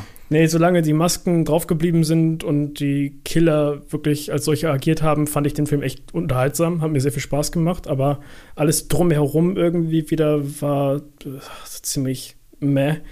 Ähm, eine Sache, auf die wir noch gar nicht eingegangen sind, ist, dass ja, wie erwartet, Hayden Panettiere zurückgekehrt ist als Kirby. Yes. Und ihre Introduction Ey. hat, glaube ich, die Hälfte vom Kino zum Lachen gebracht. Wir haben ziemlich laut gelacht in der Reihe. Ähm, und zwar ist sie jetzt FBI-Agentin. Das, das war, glaube ich, der schönste Moment in der gesamten Pressevorführung, weil wir da alle gelacht haben. Äh, das, das, das war sogar, also alle erwarten ja nur drauf, wann kommt Kirby wieder, wussten ja, wussten alle, wusste jeder so, wird es keine Überraschung. Aber da geht so die Tür auf in, dem, in der Polizeidienststelle da im Büro und da sitzt so eine, so eine Blondine cool von der Kamera abgewandt mit den Füßen auf dem Schreibtisch und dann dreht sie sich um zur Kamera und sagt, ja, Special Agent Kirby, wie auch immer sie heißt. Wirklich, und wir sind alle in Lachen ausgebrochen, weil das so abstrus ist. ey, also ich weiß nicht, wenn du schon Kirby wiederholen musst, pf, okay, hätte ich für meinen Teil jetzt auch nicht gebraucht, aber ne, wir haben ja nicht gesehen, dass sie gestorben ist. Ja, fuck off. Aber okay, meinetwegen gut, dann holst du halt Kirby wieder. Ähm, und dann willst du sie auch noch als die FBI-Agentin etablieren. so, okay, klar, hat mal eben eine FBI-Ausbildung gemacht seitdem. Aber als, als wir Character sagen auch so zu ihr, so, du bist irgendwie viel zu jung dafür. Und dann, ja, bin ich. Na und? Ja, ey, wirklich. Und dann, also du hast wirklich gemerkt, wie, wie jemand beim Schreiben gedacht hat, das wird jetzt die coole Fanservice-Szene und das ganze Publikum bricht jetzt in Szenenapplaus aus, weil sich Kirby so cool umdreht und sagt, hey, hier, Special Agent Kirby. Und es, also wirklich genau das Gegenteil war der Fall. Das war so albern und so Hanebüchen. Und ich finde, das wirkte so wie, ähm, so stellt sich, keine Ahnung, so ein 15-Jähriger stellt sich so eine coole Character Introduction vor. Ja, hundertprozentig. Weißt Ja, auf So. jeden Fall. das, das, das wirkte absolut überhaupt nicht. Und also letztendlich, ich lag ja falsch mit meiner These, dass Kirby nach 10 Minuten stirbt. Diese Rolle hat ja Samara Weaving übernommen vom Anfang, leider. Danke. Ähm, also so gesehen hatte Hayden Panettiere dann doch für den Plot noch mehr zu tun, als einfach nur kurz aufzutauchen als Legacy-Character und dann zu sterben. Aber ich finde, die hat jetzt auch keinen so guten Job gemacht wie damals auch in Scream 4. Nee, das wollte ich gerade nämlich sagen, weil wir haben letztes Mal erwähnt, dass Courtney Cox ja auch mittlerweile das Problem hat, dass sie ziemlich stark geliftet ist und man hat einfach nicht mehr so dieses Gefühl, dass sie so Emotionen rüberbringen kann, wie sie es früher vielleicht gemacht hat. Ja. Und alter Schwede, das ist jetzt bei Hayden Panettiere auch richtig krass. Also Ja, die ne? hat ja keine einzige richtige Miene ziehen können in diesem Film. Die hat komplett ein starres Gesicht. Du hast nicht mehr ansatzweise irgendwie diesen Vibe vom Charakter von, vom, äh, ähm, vom vierten Teil. Weiß ich nicht. Ey, das, das fand ich irgendwie auch wieder erschreckend. Du hast irgendwie gar nichts von ihr mitbekommen, so also an Schauspiel, sag ich mal. Ja, oder zumindest irgendwie, also für mich fühlte sich das an wie eine total abgeschwächte Version von, von Kirby ähm, aus dem vierten Teil, so wie, sie, wie wir sie kennengelernt haben. Ja. Und ich meine, ich kann schon nachvollziehen, warum die so ein krasser Fanliebling geworden ist. Also wir haben es ja auch gesagt, so, ich war Ja, jetzt auf nicht Fall, rundum war komplett begeistert von, von Scream 4, aber Hayden Panettiere als Kirby war auf jeden Fall eins der Highlights. Und ich erinnere mich gerne, also es war meine absolut, äh, so, äh, absolute Lieblingsszene von ihr im vierten Teil, als sie da auf dem Sofa sitzt und, und äh, probiert mit, mit äh, einem der Killer da anzubandeln und dann kommt dieser, dieser Trevor, dieser Jock da ins, ins Haus und nervt sie und checkt's gar nicht, dass er voll stört und sie brüllt ihn irgendwann an, Get out of my house, Trevor. So, das, ey, die hatte da so viel Energie und so, und so viel Drive und ich dachte so, yeah, geil, das ist ein cooles Mädel. So, ich, ich sehe die gern. Und ähm, ja, vielleicht liegt's wirklich so an diversen Sachen, die sie hat machen lassen mit ihrem Gesicht, aber die hat wirklich nur noch wenig Mimik, wenig Energie. So, also die ist jetzt wie keine Schlaftablette wie Melissa Barrera, unsere Hauptfigur ironischerweise. Ähm, aber also wirklich absolut kein Vergleich zu der Kirby, wie wir sie kennengelernt haben. Und ich meine, wenn wir schon über alte Helden oder besser Heldinnen reden, Müssen wir natürlich auch noch Courtney Cox erwähnen. Die letzte der original drei Figuren aus den ersten Scream-Filmen, Gail Weathers, ist auch wieder am Start. Und nun die Frage, bringt das dem Film was oder eher nicht? Äh, Das wäre völlig egal, ob sie da mit dabei wäre oder nicht, meiner Meinung nach. Also sie bringt nichts zum Plot dazu. Sie ist einfach nur da, weil sie ein Legacy-Character ist und weil sie wahrscheinlich anders als ähm, Sidneys Charakter halt einfach genug Geld bekommen hat, um, hat, um mitzumachen. So, also man hat ja gehört, dass hier ähm, Nev Campbell nicht mehr mitmachen wollte im sechsten Teil, weil ihre Gage wohl nicht genug war, wenn ich es richtig Genau, in Erinnerung ja. habe. Und ähm, ja, keine Ahnung, anscheinend war das für Courtney Cox dann genug, aber äh, hast du das Gefühl gehabt, dass sie irgendwas beigetragen hat zum Film? Ey, ganz im Ernst, ich überlege gerade, ich versuche den ganzen Film nochmal Revue passieren zu lassen und mir, mir fällt nicht so richtig ein, was Gail exakt eigentlich in diesem Film gemacht hat. Also was, was jetzt, was, was ihre Handlungen waren genau. Ja, ich, ich weiß auch gar nicht mehr, wie das zustande gekommen ist, aber hat sie nicht irgendwie einen Tipp bekommen und hat dann diesen Raum im Endeffekt gefunden? Ich weiß auch gar nicht mehr, wie sie an diese Information reingekommen ist. um ehrlich Ja, ja, genau. Ja, es wurde gesagt, sie ist halt eine sehr gute Investigativjournalistin. Ja. so. Äh, Okay, okay, das ist ihr Charakter. Also das, Ja. so wurde sie etabliert. So. Also ich kaufe das schon ab, aber ich habe ähnlich wie du das Gefühl, dass sie die jetzt nur noch mal reingenommen haben, um irgendwie zu erklären, dass, ähm, dass unsere Hauptfiguren auf diesen komischen Gedächtnisschrein stoßen, weil man den sonst wie nicht einfach so zufällig hätte, hätte finden können. Und auch hier wieder, ey, sorry, aber so, weißt du, also Dewey ist im letzten Teil gestorben, Sydney ist sowieso raus. Und also da muss ich sagen, ich finde es wirklich okay, weil es nochmal kurz erwähnt wird. Irgendwann kommt die Frage auf, irgendwie als die Mordserie in New York wieder losgeht, ähm, ob Sydney auch vorbeikommt, so wieder, ob die wieder vorbeischaut, um ihnen äh, gegen Ghostface zu helfen. Ähm, und da wird gesagt, so, nee, die hat sich Mann und Kinder geschnappt und ist abgehauen und ähm, das ist so voll okay. She deserves a happy ending. Und da dachte Ja. ich, ey, okay, ja, alright, finde ich okay. Ohne Scheiß, also, for ja, her. So. Gut, ist, ist in Ordnung. Ich, also, das wäre extrem ähm, mutig und krass gewesen, aber ich muss jetzt für meinen Seelenheil nicht sehen, wie Sidney Prescott am Ende stirbt. So, Ja. kann man machen, hätte man machen können. Ähm, hätte auch sehr von der Geschichte, ähm, wäre es abhängig gewesen, ob das dann ein cooles Ende ist oder nicht oder was. Hat sich aber bei Dewey auch scheiße angefühlt, schon. Also ich kann mir auch gut vorstellen, dass es genauso kacke gewesen wäre, wenn nicht sogar noch schlimmer. Naja, also ich meine, eingedenk der Qualität der letzten zwei Filme wäre das wahrscheinlich eine, eine katastrophal beschissene Szene gewesen, Ja. in der, in der äh, Sidney Prescott stirbt. Von daher bin ich ganz happy, dass Neve Campbell ähm, in diesem Film nicht mehr auftauchen wollte. Ich glaube, alles richtig gemacht, Mädchen. So, aber jetzt haben wir, also Dewey ist eben tot, ähm, Sidney ist raus und jetzt haben wir eben nur noch Gail Weathers. Ey, und auch hier wieder, ey, sorry, wenn ich mich wiederhole, ne, aber das geht mir mittlerweile so dermaßen auf den Sack bei dieser fucking Reihe, dass niemand mehr wirklich tot bleibt. Weil Gail in ihrem absurd riesigen Apartment von einem Ghostface angegriffen wird, dann kriegt sie das Messer reingerammt und ganz am Ende ist sie aber immer noch nicht tot, weil ganz kurz, äh, bevor die Szene wechselt, wird noch so ein Nebensatz erwähnt, dass irgendwie hier der, der Sanitäter noch Puls bei ihr fühlt. So, und dann ändert, äh, wechselt die Szene, wir hören und sehen von Gail nichts mehr, aber sie ist ja noch nicht tot. So, also, ey, ich muss sagen, ähm, ich, okay, bei aller Kritik, aber ich muss dann doch sagen, ich bewundere den Mut, in welche völlig abgefahrene Richtung Scream mittlerweile gegangen ist. Ich hätte nicht gedacht, dass aus einer äh, relativ geerdeten Sla Slasher-Serie mit einem menschlichen Killer, dass die jetzt vollends äh, die ganze Reihe übernatürlich gemacht haben. Also hätte ich nicht erwartet, aber offenbar haben alle Hauptfiguren jetzt Superkräfte bekommen. Die sind nämlich irgendwie immortal geworden, die sind unsterblich, also die können nicht mehr krepieren. Anders kann ich mir nicht erklären, warum einfach wie jeder auch die krassesten Angriffe da überlebt. Und bei Gale hat's mich echt genervt, weil, also wie wir schon gesagt haben, die Figur hat jetzt auch nicht mehr so irre krass viel zu tun. Ich habe jetzt auch nicht den Eindruck, dass Courtney Cox sich da irgendwie jetzt mit voller Leidenschaft in diese Rolle geworfen hat. Also die hat jetzt irgendwie wenig rübergebracht auf der Leinwand. Oh mein Gott, als sie, als sie am Telefon war und er Dewey erwähnt hat und sie einfach null Emotionen gezeigt hat. Das war so, Ja, sie, sie hat irgendwie so ein, zwei kleine Tränen runterkullern lassen, aber hat dabei auch so ganz komisch geguckt, als würde sie grinsen so. Dann kommen so ein, zwei Shots immer mal wieder auf ihr Handy-Hintergrund und, und ihr das Bild mit Dewey und sowas und ja, we get it, aber äh, so richtig Emotionen kommen da wirklich nicht rüber. Das war schon im fünften Teil komisch, wo sie einfach nur gesagt hat, you killed my friend. Und das ist jetzt auch immer noch merkwürdig. Es fühlt sich einfach nicht an, als würde sie wirklich um diesen Charakter trauern, meiner Meinung nach. Ey, in der, in der Szene, als sie auf das Foto von sich und Dewey guckt und legt so den Kopf schief und sagt echt nur so, ah, Dewey.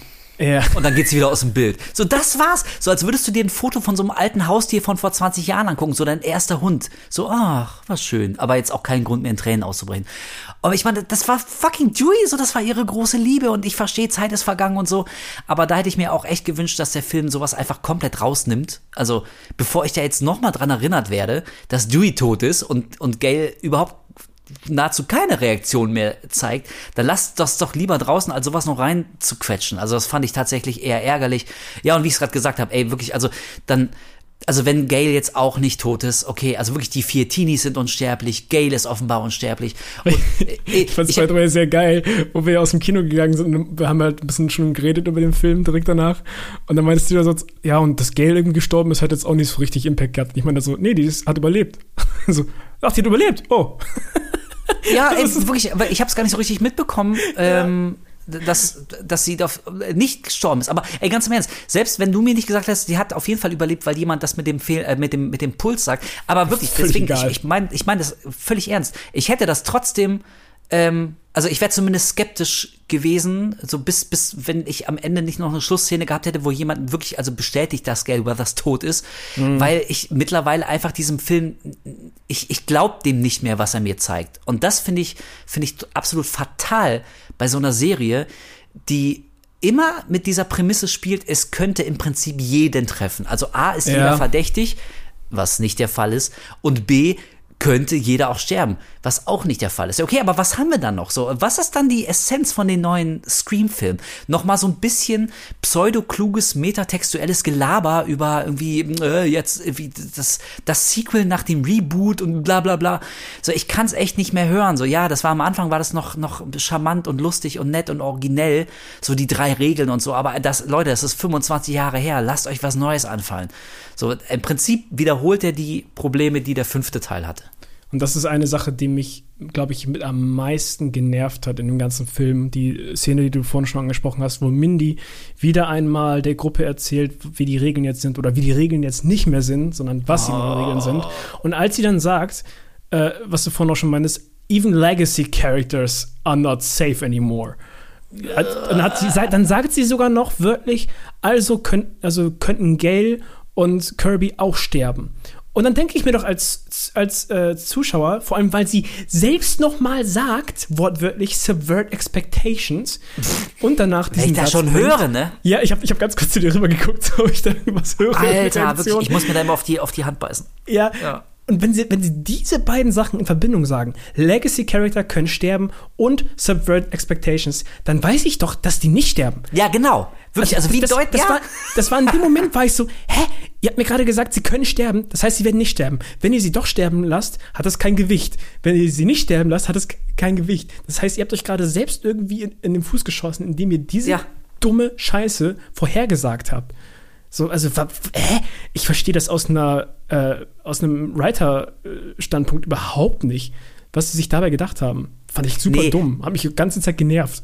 Ja, und ich meine, also jetzt mal irgendwie äh, technisch gesehen, also diese Regel, Legacy-Charaktere können, können sterben, ja, das haben wir doch schon im letzten Film gesehen. Da ist doch ja. schon gestorben. Ja. So, wo ist denn jetzt, was ist jetzt das Neue genau, daran? Stimmt. So, deswegen, ey, wirklich, also ne, jeder hat ja so seine Meinung und ey, okay, wenn man den Film total abfeiert, alright, aber ich habe jetzt auch ein paar Kritiken gelesen und wenn ich immer sowas lese von wegen, ähm, it's an insightful examination of the whole franchise, denke ich mir, what? Oh, shut up. Hä? Nichts an diesem dummen, idiotischen Film ist insightful. Also, da ist nicht ein kluger, smarter, origineller Gedanke. Da ist nichts dabei, wo du denkst, okay, das ist jetzt clever. So. Weißt du, was wirklich smart gewesen wäre? Die haben ja auch so ein bisschen das angerissen mit dieser ganzen Reddit-Internet-Geschichte und sowas und was. Im fünften? Äh, ja, im sechsten jetzt auch. Also wo sie irgendwie dann halt äh, online zerlegt wird und wo gesagt wird, hier das. Ach so, das ja, ja. Ähm, wenn sie so ein bisschen mehr in die Richtung gegangen wären und so, wie wir uns das gedacht haben, dass es halt wirklich so ein Online-Kult ist, der einfach äh, Ghostface verehrt und jetzt, dass alle irgendwie so denken, jeder ist jetzt vogelfrei und sie können jetzt einfach die Straßen gehen und Leute umbringen. Wie cool wäre dieses Konzept mal gewesen? Du hast nicht mhm. einen Killer, du hast nicht eine Intention, du hast einfach eine Gruppe von Leuten, die ein, diese Ideale, diese, dieses Ghostface-Image irgendwie äh, ähm, ausmacht, die, die, das irgendwie vertreten. Und das wäre so ja. unvorhersehbar. Die hätten wirklich von an jeder Ecke kommen können. Das könnte einfach eine ganze Gruppe von Leuten in so einer U-Bahn sein. So das, das Konzept dahinter, was, was wir und viele Leute sich, glaube ich, ausgedacht haben, ist wie immer tausendmal interessanter als das, worauf die äh, Writer am Ende wirklich selbst gekommen sind. Und das ja. finde ich eine riesige, vertane Chance. Ey, absolut. Zumal es eine Szene gibt, in der läuft auf dem Fernseher die Körperfresser kommen. Der allererste von irgendwie 56 oder so. Und, dann, weißt du, und in die Körperfresser kommen geht's ja auch darum, dass so, so ein, ein paar Hauptfiguren, ein paar Überlebende äh, nicht mehr sicher sind, wie viele von ihren Mitmenschen noch echt sind und wie viele quasi nur noch so außerirdische Hüllen. Und da dachte ich, okay, ihr bereitet hier wirklich gerade vor, dass es so ganz viele Ghostfaces gibt und man wirklich nicht sagen kann, wer von denen spontan sich am Ende so als Ghostface rausstellt und es vielleicht die ganze Zeit war. So wirklich, also und das Intro hat es ja auch angerissen. So ein Ghostface wird von einem Ghostface gekillt. Ja. So, also warum nicht darauf weiter aufbauen?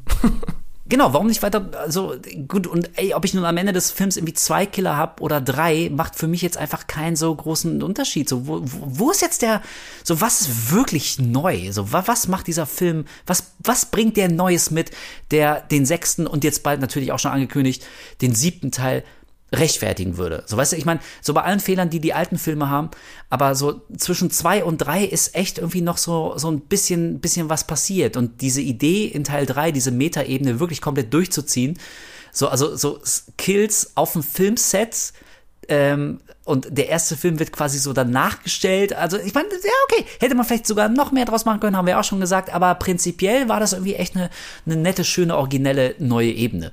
Ähm, und davon sehe ich wie echt absolut wie, gar nichts mehr. Und da kann sich so eine dumme Mindy, kann sich irgendwie noch so sehr die Lippen fusselig labern, wie, wie krass neu und unvorhergesehen mittlerweile alles ist. Aber das ist eine reine Behauptung. Das klingt irgendwie immer cool, aber ähm, ich sehe absolut nichts davon im, äh, im fertigen Produkt. Und weil wir es jetzt schon ein paar, ein paar Mal gesagt haben, möchte ich auch noch ähm, vielleicht abschließend auf ja, ich würde sagen, doch dann die beste Szene im Film eingehen, nämlich die eigentliche U-Bahn-Szene. Das ist nämlich, ähm, das ist für mich so eine, so eine 90%-Szene. Zu 90% ist die echt cool und die mhm. letzten 10%, die verstolpert der Film dann wieder mal, weil er nicht die Eier hat, konsequent das durchzuziehen, was er mir gerade gezeigt hat. Da wird nämlich Mindy abgestochen, kriegt irgendwie mehrere Messerstiche. Stimmt, sie überlebt auch wieder, ja.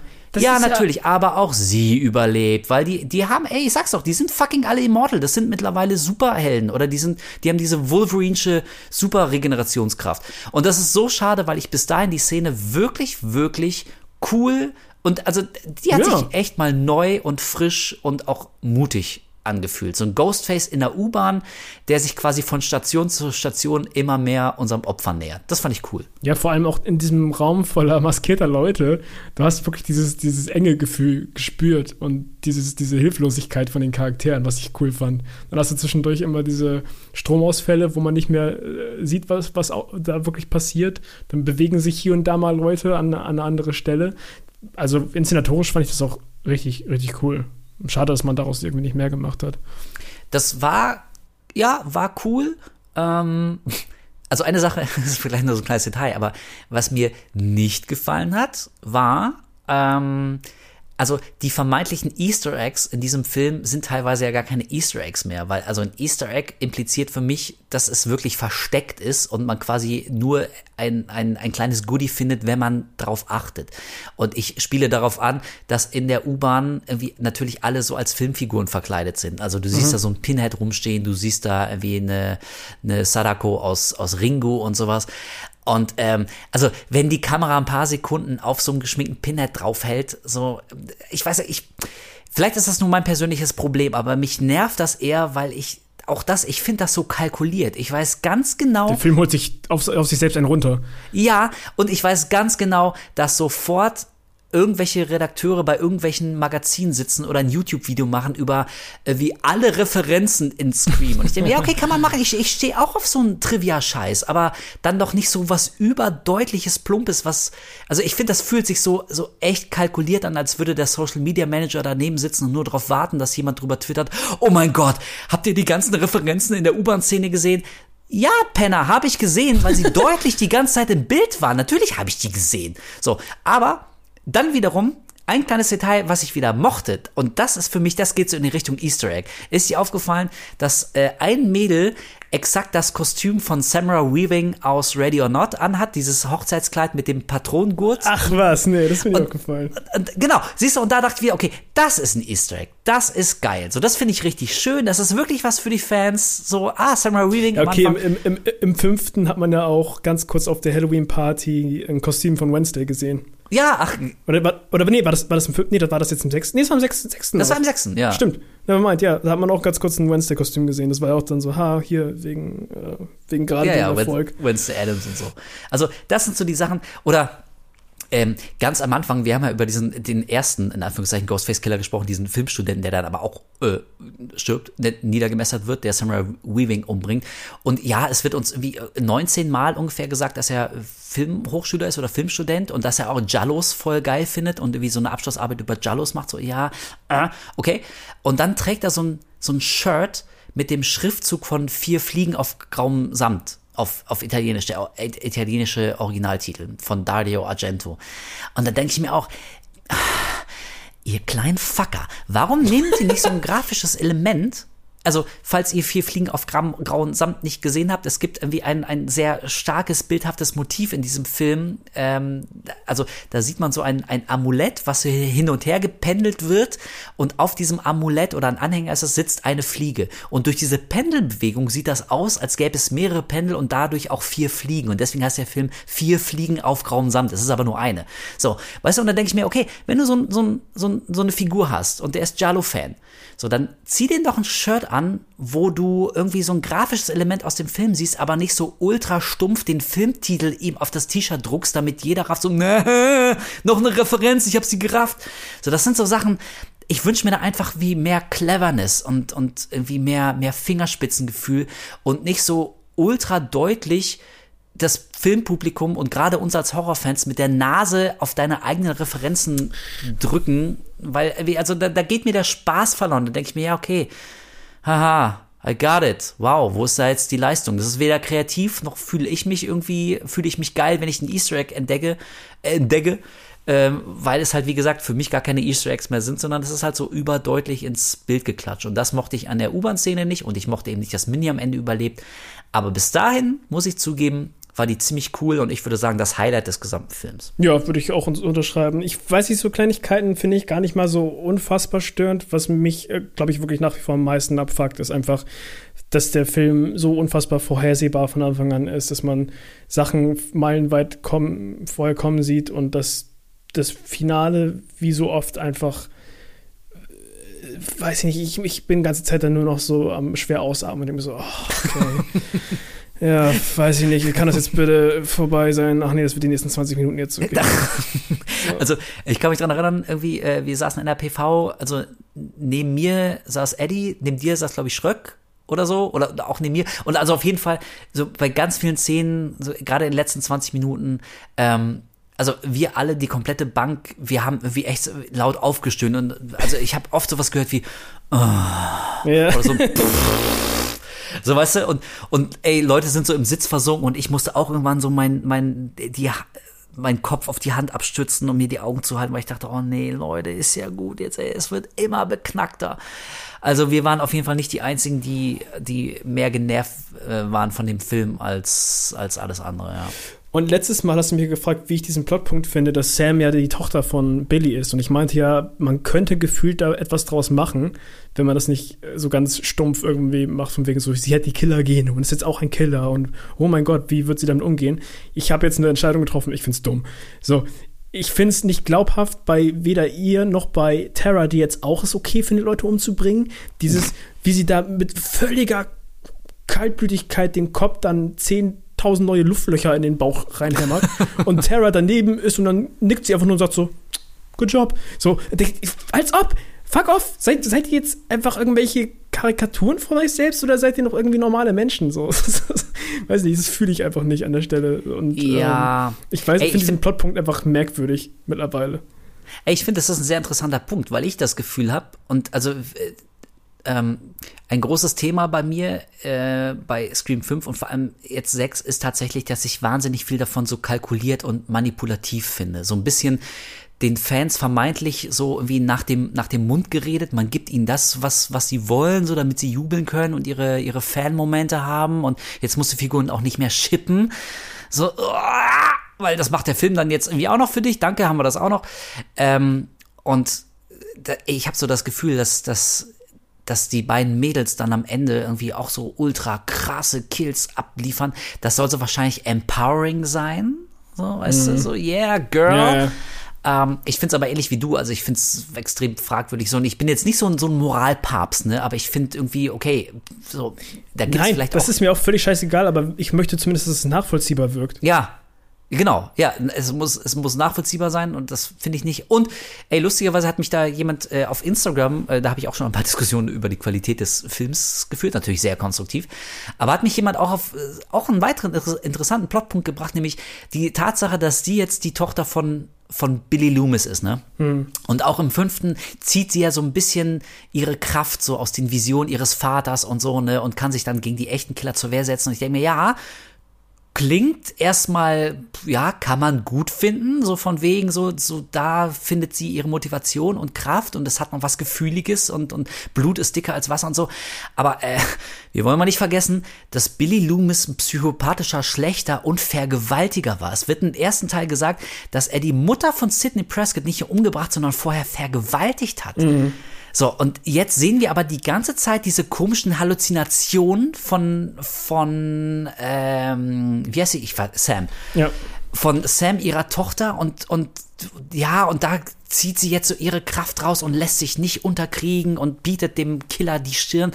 Und ich denke mir, ey, Leute, wirklich, also ist das mittlerweile so wichtig, so wie so ein gutes, ach, es ist doch irgendwie, das gibt mir so ein schönes Gefühl, ähm, auch in so einem Horror, in so einer Horrorreihe wie Scream, ist das jetzt wichtiger als logische Konsequenz? Und nur weil Billy Loomis so, ein, so, ein, so eine Art von Fanliebling wurde und weil wir jetzt im Zeitalter der, der Legacy-Figuren sind, die in ja. jedem fucking Sequel auftauchen müssen, musst du das jetzt so emotional so dermaßen überhöhen, dass man völlig vergisst, was Billy Loomis eigentlich für ein Monster war? Also das finde ich, finde ich äh, auch, ähm, geht völlig für mich am, am Kern von Scream vorbei. Billy Loomis ist kein guter Typ. So, also was, was will der Film hier eigentlich erzählen? Und wenn am Ende so ein bisschen angedeutet wird, dass auch seine, seine Tochter so ein bisschen bald vielleicht in seine Fußstapfen treten könnte, auch das haben wir beim letzten Mal gesagt. Ja, Leute, ey, das ist aber jetzt keine neue Idee. Das hat jede fucking Slasher-Serie hat das irgendwie jetzt schon gebracht. So, uh, auch in ihr schlummert jetzt vielleicht etwas Böses. Es ist in ihrem Blut. Ja, okay, pff, ey, dann, dann mach's jetzt. Halloween ends. ja, genau, so weißt du, aber äh, dann, dann zieh's halt durch oder lass es. Aber irgendwie immer dieses, hm, ist auch sie vielleicht die Killerin? Ey, aber ganz ehrlich, es ist mir, es ist mir mittlerweile fast egal, wer ja, der Killer in den in neuen Scream-Filmen ist. So. Und das finde ich, finde ich einigermaßen erstaunlich, weil Scream für mich einfach echt immer was anderes war als so eine völlig beliebige 0815 Slasher-Reihe, bei der ich weiß, dass niemand von, von den eigentlichen Hauptfiguren stirbt weil die brauchen wir auch noch für den letzten Teil. Die Fans mögen die und man will ja niemand emotional irgendwie überfordern. Oh Gott, als der gestorben ist. I can't, I can't. Ja, fuck off, ey, dann guck halt keine Horrorfilme. So, äh, ich habe da, ich hab das Gefühl, Scream ist mittlerweile zu so einer Art Safe Space von Leuten geworden. So, und das finde ich, finde ich echt bizarr und finde ich sehr traurig. Und deswegen werde ich mir natürlich auch den letzten, äh, den nächsten, hoffentlich letzten, den nächsten Scream angucken. Aber für mich ist die Reihe qualitativ mit Teil 6 ist die gestorben. Scream ist durch, tot und beerdigt. Ja, für mich ist es qualitativ, äh, wie gesagt, fünfte und sechste geben sich nicht viel meiner Meinung nach. Äh, fünf fand ich auch schon irgendwie ziemlich lame, aber der sechste hat es jetzt nur noch mal unterstrichen für mich. Ähm, ich glaube tatsächlich, dass mir der Film um Längen, also wirklich um, um Längen besser gefunden, äh, gefallen hätte, wenn am Ende nicht diese Familie die Killer gewesen wären, sondern wirklich so eine Online- Kultgeschichte, wie wir uns das vorgestellt hatten. Also ich glaube, das hätte für mich den ganzen Film auf ein anderes Level einfach gehoben, weil, wie gesagt, bis dahin, ich fand die Killer, wie sie inszeniert wurden, auch dieses Zusammenspiel, was sie kurz zusammen gezeigt haben, in diesem mhm. Theater, bevor die Masken abgenommen haben, mega cool. Ich, mir hat das richtig Spaß gemacht, Ghostface mal wieder zu beobachten, wie er, wie er Leute umhaut, auch wenn die Kills jetzt vielleicht nicht immer konstant irgendwie kreativ waren, aber die waren teilweise ganz, ganz derbe, die hatten irgendwie Wucht so und das hat mir persönlich richtig Spaß gemacht und das Ende hat es für mich, glaube ich, dann nochmal richtig weggehauen, so, wo ich dann dachte, nee, irgendwie gefällt mir gerade jetzt deutlich weniger als eben noch. Ja. Und ich konnte bis dahin, glaube ich, über viele Kleinigkeiten hinwegsehen, die mich genervt haben. Das Ende hat es dann für mich so hervorgehoben, dass ich die ganzen Kleinigkeiten doch irgendwie doppelt so scheiße fand. Und ähm, ja, diese Mindy-Ansprache fand ich einfach krass nervig. Die hat mich abgefuckt, weil jede Szene mit Kirby und äh, und, und Gail haben für mich nichts mehr bedeutet. ja, und das, das ist echt schade. Also ähm, bei mir hängt es ähnlich wie bei dir tatsächlich an der Identität der, der Killer. Also ich fand das wahnsinnig an den Haaren herbeigezogen und dabei sind die halt irgendwie alle auch so, so blass und so farblos so. Also ich finde, da, da, da prickelt überhaupt nichts so bei denen. Pff, ja, okay, dann hä, ist es so eine durchgeknallte Familie. Okay. Ähm, und also noch schlimmer finde ich aber tatsächlich mittlerweile diese, diese Mutlosigkeit, ähm, mal die Konsequenzen komplett äh, durchzuziehen. Und äh, ja, ich, ich, ich sehe den Einwand, ich kann ihn auch ein Stück weit nachvollziehen, dass das bei Scream schon immer so ein bisschen der Fall war. Dewey hat ja auch den ersten Teil überlebt und auf Gail wurde im zweiten Teil geschossen und die steht auch wieder auf. Aber ich finde, da gibt es gewisse qualitative Abstufung. Also hier Suspension of Disbelief. So, ja, so ein paar Sachen, ich schluck die dann schon so. Ich schluck auch, dass es einen kaltblütigen Killer gibt oder mehrere, die also wirklich mit tödlicher Zuverlässigkeit über absolut alles stolpern, was man ihnen so entgegen wirft. So, ich, ich schluck auch, dass nicht jede von den, von den Hauptfiguren sofort unter Poli äh, nicht sofort unter Polizeischutz genommen wird, weil offenbar irgendwie schon wieder die ins Visier von irgendwelchen durchgeknallten Killern gelangen. So, pf, ey, okay, sonst hätten wir keinen Film. Ich verstehe das schon. Aber ich finde irgendwie der, der fünfte und speziell der sechste Teil übertreibt es einfach so dermaßen mit, mit Plot-Armor, mit, mit mhm. Unverwundbarkeit oder Unsterblichkeit von Figuren, dass ich, also ich kann mich erinnern, so im, im zweiten Teil, als Gelder angeschossen wird in dem, in die, auf dieser Theaterbühne, da wird dann irgendwie sowas gesagt wie, ja, die, die Kugel ist von ihren Rippen abgeprallt oder so. Denke ich, pff, ja, okay. Aber ich meine, ihr probiert zumindest eine noch so hanebüchene Erklärung dafür zu bringen, warum sie das jetzt überlebt hat. Aber das wird mittlerweile einfach nicht mehr gemacht. Scheiß ey, drauf, die überleben einfach. ja, genau, die überleben es halt einfach. Es ist einfach so. Frag nicht ja, halt's Maul, guck den Film. Stimmt. So, ey, und ähm, ja, das in Kombination ähm, macht mir tatsächlich dieser, diese gesamte Reihe, so seit dem neuen Start mit Teil 5, macht mir das äh, komplett alles kaputt. Deswegen, ja, wie gesagt, also wir werden uns natürlich auch den siebten Teil angucken. Aber, ähm, also für mich gibt's Scream 1 bis 4 und dann gibt's irgendwas anderes, das nennt sich Scream, hat damit aber relativ wenig für mich gefühlt um, zu tun. Ja. Ja. Ja, ist eh nicht cool. wie bei Halloween, ne? und und ja. bald auch bei Exorcist. Und bei, ah, ja, ey, wir haben gestern gelesen gegen die News und wir mussten ein bisschen drüber, drüber äh, lachen, dass äh, die, die Film, die Dreharbeiten zum ersten neuen Exorzist, eine, der erste Teil einer neuen Trilogie, wurden gestern beendet, zumindest ging gestern die News äh, rum.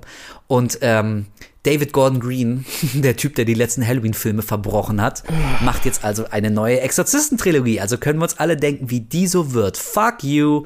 Das wird wieder richtig scheiße. Gucken wir uns also auf jeden Fall an. Wieder mit Danny McBride im, im Writer Room. Ja, also dieselben Leute, die die Halloween-Filme geschrieben haben, ähm, schreiben eine Exorzisten-Story für den Typen, der Regie bei den letzten Halloween-Filmen geführt hat. da kann man sich ja denken, wie das wird. The devil dies tonight. ja, das, das wäre ganz geil. Also ich, ja, okay. Aber schauen wir mal, vielleicht werden wir alle positiv überrascht. Pff, lol, as if. Ähm, gut, das war also unser Rant zu Scream 6. Damit haben wir Scream wirklich abgefrühstückt. Wenn nicht irgendwas ja. total krasses passiert, ist dieses Jahr dann aber äh, Scream für uns kein Thema mehr. Wir haben genau. jetzt die ganze Reihe besprochen, das soll es gewesen sein. Und zum Abschluss, ähm, bevor wir euch in die Nacht oder den Tag entlassen, schon mal ein ganz kleiner Teaser. Die nächste Ausgabe kommt ja heute, wenn ihr das hört, am Veröffentlichungsdatum in zwei Wochen. Das ist der 1. April. Mhm. Und äh, also wir können schon mal sagen, es lohnt sich, beim nächsten Mal reinzuhören, denn ähm, wir sind dahin gegangen, wo es wirklich weh tut. Oh ja. Ähm, aber mehr wollen wir noch gar nicht verraten. Aber wir nehmen wirklich einiges für euch, liebe Hörerinnen und Hörer, auf uns und in Kauf, oh, ja. um euch ein bisschen gutes Entertainment zu liefern. Und deswegen haben wir uns echt was Krasses angetan. Ähm, aber mehr bald, seit also in zwei Wochen am 1. April wieder mit dabei, wenn wir über ein paar andere Filme reden. Wahrscheinlich das Unheimlichste, was wir seit langer Zeit geguckt haben, oder? Oh ja, in manchen, ja, also manche Dinge konnten wir nicht, nicht glauben. Aber ja. ähm, ihr, ihr werdet es mitkriegen. Deswegen folgt uns auf Twitter, Instagram, Horror Podcast und so und da kriegt ihr auf jeden Fall mit, worum es dann beim nächsten Mal geht. So. Yes. So, Kolja, mein Lieber. Und du mhm. bereitest dich jetzt auf die Oscar-Nacht vor? Nee, ich äh, bereite mich auf gar nichts vor. Ich bereite mich auf Arbeit morgen vor. Ich hätte ah, eigentlich, richtig. Eigentlich wäre ich ja auch gerne beim Oscars dabei gewesen, bei den Beans. Da hatte mich Anna eingeladen. Aber ich muss ja morgen früh arbeiten. Ich muss ja dann das, das aufholen, was, was äh, die anderen Leute dann, wo die anderen Leute alle schlafen. Ja, also jetzt, wo ihr das hört da draußen, sind die Oscars natürlich äh, schon lange Geschichte und so und wir wissen, wer gewonnen hat und wer nicht gewonnen hat, aber äh, wir nehmen das jetzt gerade ein paar Stunden davor auf, deswegen ist das für uns noch spannend. Was sagt deine Prediction? Bekommt es Kate Blanchett oder, oder wird es hier ähm, Everything, Everywhere, All at Once, wollte ich gerade sagen. Ach, das glaube ich irgendwie nicht, weil also die Academy, die steht ja nicht so auf die wirklich guten Filme. Mhm. Die werden ja selten. Äh, du, keine Ahnung, ich kann mir, ich kann mir auch vorstellen, dass The Whale irgendwie krass abräumt und so. Ähm, Aber so Best, Best Actress, also wenn es Michelle Yeoh wird, würde ich schon echt geil finden. So. Ja, ach so, das meinst du. Ja, ja, auch total cool, aber ist vielleicht nicht so eine prestigeträchtige Rolle wie so Kate Blanchett in so einem Biopic-Drama. Ja, so, das, das kommt natürlich immer sehr gut an. Äh. Aber ich muss sagen, ähm, was ich total geil finde, ist, äh, wenn Top Gun 2 so richtig abräumen würde. Alter, was da los wäre. Das, ich fände das, ich finde das so gut. Ich habe den noch nicht mal gesehen. Ich habe da keine emotional. Ist, Im Prinzip ist mir der Film völlig scheißegal. Ich finde es einfach nur gut, dass der äh, nominiert wird. Und Top, ich Top Gun. Ja. Ich dachte, ich den hast du geguckt gehabt. Den zweiten nicht, nein. Ah, okay. Ach so, nein, alles nein. klar. Habe ich noch nicht. Ich finde, ich finde das einfach nur von der von der Idee her finde ich das geil, dass er ernsthaft nominiert ist, weil ich mir vorstellen kann, dass ein paar Leute allein deswegen schon rasen vor Wut und das finde ich finde ich sympathisch, einfach um dem Ganzen mal wieder so ein bisschen Leben in diese langweilige Kacke zu bringen. äh, finde ich das sehr schön. Ey, keine Ahnung, vielleicht gucke ich das heute Nacht. Ich glaube aber tatsächlich eher nicht, weil also mittlerweile ist mir das irgendwie alles alles wurscht. Aber ich ja. wollte nur sagen, wenn ihr das jetzt hört, wissen wir dann noch nicht, wer es geworden ist. Ähm, vielleicht verlieren wir da beim nächsten Mal noch ein paar Worte drüber. Aber damit soll es äh, für heute alles gewesen sein. Was? Also verlieren werden wir auf jeden Fall nächstes Mal. Oh, oh ja, das, das, wird, das wird richtig gut. So, Freunde, dann wünschen wir euch viel Spaß im Kino. Guckt ein paar gute Filme, wenn es geht. Äh, wir freuen uns nach wie vor über jegliches Feedback, wenn ihr uns ratet, äh, über kleine Aufmerksamkeiten ins Postfach und all sowas. Also, das ist immer sehr schön, macht uns eine Menge Bock, motiviert uns und wir hören uns dann in zwei Wochen wieder. Tschö, tschö. Ich interessiere mich nicht für Filme, in denen einem die Figuren darin völlig egal sind. Und das ist mein größtes Problem mit Horror, dass die Kids dümmer und dümmer geworden sind. Joss Whedon